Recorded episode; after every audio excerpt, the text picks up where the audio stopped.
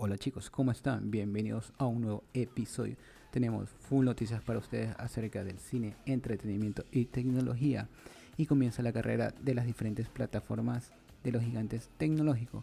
Así que no se lo pierdan esto y mucho más en este nuevo episodio. ¿Cómo están chicos? Es grato saludarlos de nuevo. Hace un calor terrible, no se imaginan, estamos a 29 grados y yo estoy que sudo por los codos. Y la primera noticia de hoy es acerca de Google Photo y su nueva función fragmentos. ¿Qué va a ser esta nueva función? Pues si tienes activada o tienes cargada la aplicación de Google Photo en tu Android y desde ahí almacenas todas tus fotos, pues eh, la inteligencia artificial de Google va a escoger eh, los mejores momentos de los videos que realizas y eso de ahí lo va a renderizar en un video más corto, eliminando todas las partes que no son necesarias. No me pregunten cómo lo hace la inteligencia artificial, pues básicamente ella es la que analiza cada uno de los datos contenidos en nuestro dispositivo para que de esta forma puedas hacer un backup o una copia de seguridad de todos esos videos y, y así no te quedes sin espacio en la nube. Recordemos que eh, la aplicación solo nos deja almacenar 15 GB de espacio gratuito y si queremos almacenar más fotos o videos tendremos que pagar una mensualidad. Esto es una nueva opción eh, para que los usuarios que aún no se decidan a contratar el servicio de Google eh, puedan seguir usando la versión gratuita. Eh, esto es un tema bastante, bastante nuevo para mis amigos que, que toman fotos, full fotos. Pues ya eso de las tarjetas micro SD es cosa del pasado. Utilicen los servicios de la nube que son súper buenos. Más que todo con este tema de, de la inseguridad y robo tienen todas sus fotos almacenadas en las nubes y de esa forma pueden recuperar todos sus recuerdos. Ahora, con esto de la inteligencia artificial es un poco invasivo. No estoy tan seguro de si los usuarios van a aceptar esta, esta nueva implementación que está realizando Google. Pero es interesante, es interesante. A quien no le interese mucho la privacidad y simplemente quiera mantener todos sus archivos subidos en la nube, pues pueden activarlo desde Google Photo. Y la segunda noticia tenemos en torno a Apple y su nueva política de seguridad. ¿Qué, ¿En qué se basa esto? Pues ahora todo teléfono que llegue a un taller, ya sea de Apple o un distribuidor autorizado de Apple, y que tenga activado el Find My iPhone o buscar mi iPhone, no va a poder ser reparado. Eh, para entender un poco más, tú llevas un iPhone, ya sea que te lo dieron o te lo encontraste o te lo regalaron y pues está desbloqueado, pero eh, esa persona o el anterior dueño no desactivó el Find My iPhone, ese teléfono eh, no va a poder ser reparado. Le llega una notificación directamente a Apple de que el teléfono es, está registrado, pero eh, está aún con, el buscador, en, por lo tanto le llega la notificación de nuevo al reparador de que por favor no puede repararlo y de esta manera pretenden eh, bajar el índice de robo. También asimismo si tú no tienes tu iPhone activado el, el Find My iPhone, tampoco vas a poderlo reparar. Eh, para hacerlo un poco más sencillo, debes tener tu cuenta de iCloud en tu iPhone y desactivar el Find My iPhone al momento de llevar el, iPhone al técnico. Pues es la única manera que te lo reparen. Y también esto es una manera en que forza a las personas de crearse una cuenta iCloud. Hay muchas personas que tienen iPhone y no se crean una cuenta de seguridad para respaldar todos sus datos. no es algo de ahora, es algo que ha pasado hace mucho tiempo. Em, también ha pasado con familiares, personas conocidas que simplemente no se crean una cuenta para evitarse el, proceso engorroso de, crearse una contraseña, una clave, el usuario, etcétera, etcétera pues ahora lo van a tener que hacer si quieren reparar su iPhone y desactivar el buscador antes de ir al técnico.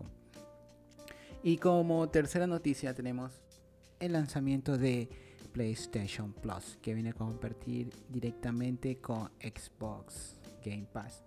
Pues sí y no, pues les explico. Eh, Xbox Game Pass es un servicio de, Microsoft en el cual te permite jugar todos los juegos de Xbox, eh, ya sea Xbox One, 360, eh, la nueva Xbox X, en tu smartphone, en tu PC, en tu tablet, etc. Simplemente lo que tienes que hacer es pagar una mensualidad o pagar el año para tener toda esta lista de juegos y jugarlo desde la comodidad de tu dispositivo sin la necesidad de tener un Xbox.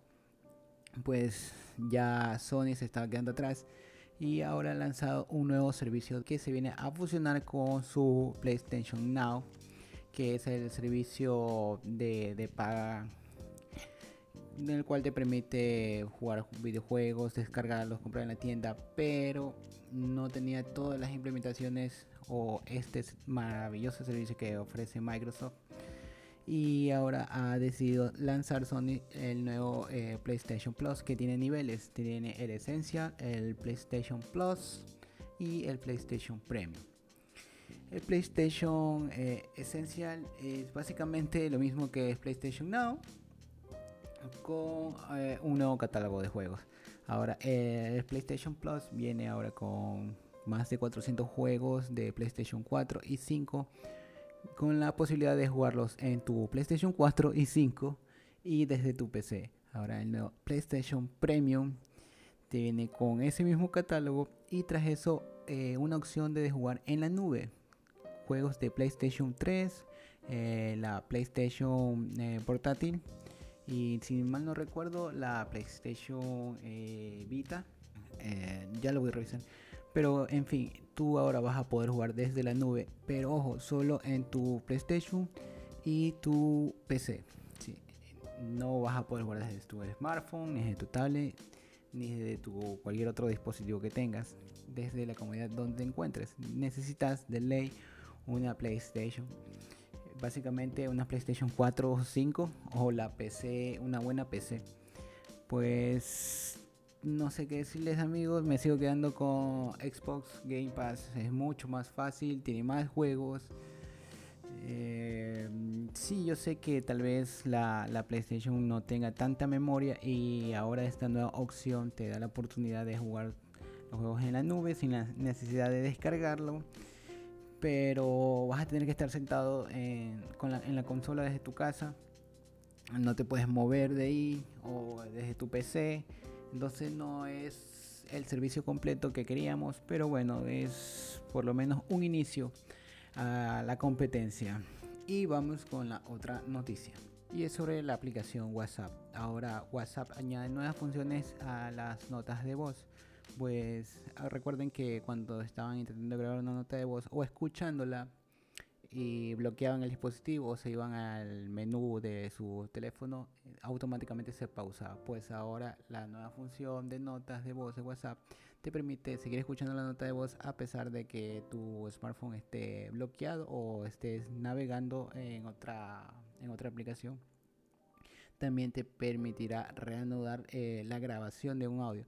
A veces tú estás grabando un audio y te interrumpían y querías seguir grabando y tenías que eh, volver a hacer todo desde el principio, pues ahora no, ya lo puedes pausar, continuar desde donde te quedaste para así ahorrarte un poquito de tiempo. También la visualización del audio en ondas, que creo que ya está implementada, no recuerdo si, si es en todos los teléfonos, al menos en el mío ya con Android 12 ya está. Y la, la otra la otra actualización es una previa de las notas de voz escuchar las notas de voz previamente antes de enviarla. Y esto es todo. Vamos con la siguiente noticia. Es en torno a Samsung. El gigante asiático plantea cara y lanza su nueva serie de monitores M8 que compiten directamente con la Display Studio de Apple. Bueno, les cuento rápidamente. Apple lanzó su Mac Studio con un nuevo monitor que es, lo vende por separado, que es la Display Studio. Este monitor con resolución 5K, con RGB y HDR Plus con una calibración de, de colores realmente muy buena y 1500 nits para todos los diseñadores está en un valor de más o menos dos mil dólares en adelante. Ya de ahí sube si quieres que tenga una peana para moverlo, si quieres que tenga una mejor eh, calibración de colores, si lo quieres con, con audio incluido, con parlantes, pues está muy muy caro. Ahora Samsung ha lanzado una nueva opción, eh, sus M8 nueva gama de monitores capaz de llegar a resoluciones 4K. Es un poquito menos, pero eh, comienzan desde las 32 pulgadas con HDR y estos integran eh, OTA. Eh, se pueden conectar básicamente con AirPlay. Puedes usarlo como una pantalla externa si te aburre el, monitor de estar conectado a la computadora. Simplemente cambias la configuración para que lo uses como un televisor. Básicamente conectas tus series, tus aplicaciones favoritas y puedes usarlo como un televisor. Y después regresar de nuevo con un monitor. Cuenta con una cámara integrada que graba en 1080 y también cuenta con un audio de estudio. Bueno, el valor de, los monitores comienzan desde los 729 dólares y suben si tú quieres un monitor con más resolución o con una dimensión más grande. Pues, ¿qué les digo? 729 dólares por un, un, monitor de estos para todas esas personas que editan video, que graban audio, que necesita un, carril para, ver este el tiempo de cada uno de sus proyectos. Pues aquí está esta muy buena opción. Me sorprende eh, está buenísimo. Pero ya saben 729 dólares vamos a tener que desembolsar. Y vamos con la otra noticia. Y la siguiente noticia es sobre la esta compañía de automóviles rusa que es subsidiaria de Renault si tengo entendido, ahora eh, pretende fabricar autos sin chips, sin semiconductores. Pues le doy una eh, introducción. Eh, Rusia tiene un embargo por parte de, los países de la OTAN y también por parte de algunos países de, de Norteamérica, pues ya no puede importar semiconductores tantos como los hacía en anteriores años pues esta compañía al ver esta situación y no querer dejar de fabricar vehículos, ha decidido fabricar vehículos sin ningún tipo de, chips y sin eh, tecnología, o por lo menos con la mínima tecnología posible. Ante la, escasez de fabricación de autos, pues la mayoría de autos ahora necesitan computadoras, eh, sensores, eh, tienen programas tienen em, un escaneo de, de toda la circuitería y pues para eso necesitan semiconductores, los, los procesadores, los chips. Y al no tenerlos, pues básicamente las fábricas necesitan eh, dejar de producir o cerrar. Esto afecta gravemente a la producción de, vehículos y la ha decidido, pues si no nos van a dar chips, vamos a fabricar vehículos como lo hacíamos hace 20 años atrás.